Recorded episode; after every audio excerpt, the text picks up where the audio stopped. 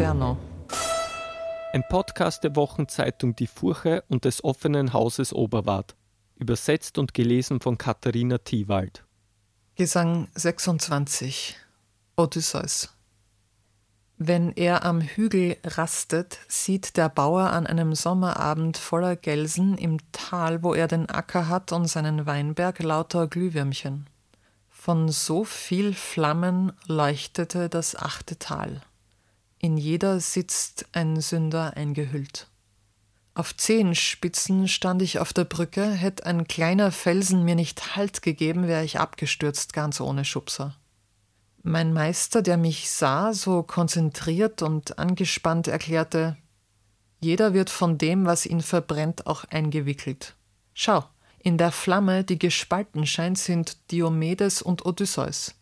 Zusammen gehen sie zur Strafe, wie sie auch gemeinsam gegen Gottes Zorn gezogen sind. In ihrer Flamme bereuen sie die Bresche, die ihr getürktes Pferd aus Holz in Trojas Tor geschlagen hat. Wenn sie aus dieser Flamme sprechen können, sagte ich, Meister, bitte ich dich inständig und hundertmal, und jede Bitte soll wie tausend wirken, verbiet mir nicht zu warten, bis die Flamme kommt mit ihren Hörnern. Du siehst, ich brenne drauf, sie zu sprechen. Und er zu mir, ich freue mich, dass du fragst, lass aber mich reden. Dann, als Vergil den Zeitpunkt und den Ort für passend hielt, hörte ich ihn sagen, ihr, die ihr zu zweit in einer Flamme seid, wenn ich mit den Büchern, die ich über euch geschrieben habe in der Welt, mir wenig oder viel erschrieben hab von Würde, bitt ich euch, bleibt stehen. Es soll doch bitte einer von euch zwei erzählen, wohin er ging zum Sterben.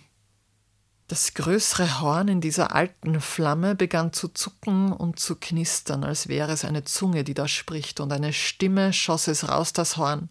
Als ich von Circe Abschied nahm, bei Gaeta, konnten weder Zuneigung zu meinem Sohn noch Mitleid mit dem alten Vater noch die Schuld, Penelope die Liebe zu erbringen, die sie glücklich machen würde, das Feuer löschen, das ich in mir hatte.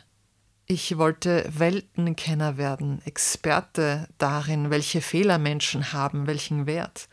Ich setzte also Segel auf das offene tiefe Meer, nur mit einem Schiff und meiner kleinen Mannschaft, die mich nie im Stich ließ. Wir fuhren bis nach Spanien, bis nach Marokko und Sardinien. Auch all die anderen Inseln sah ich, die das Mittelmeer umspült.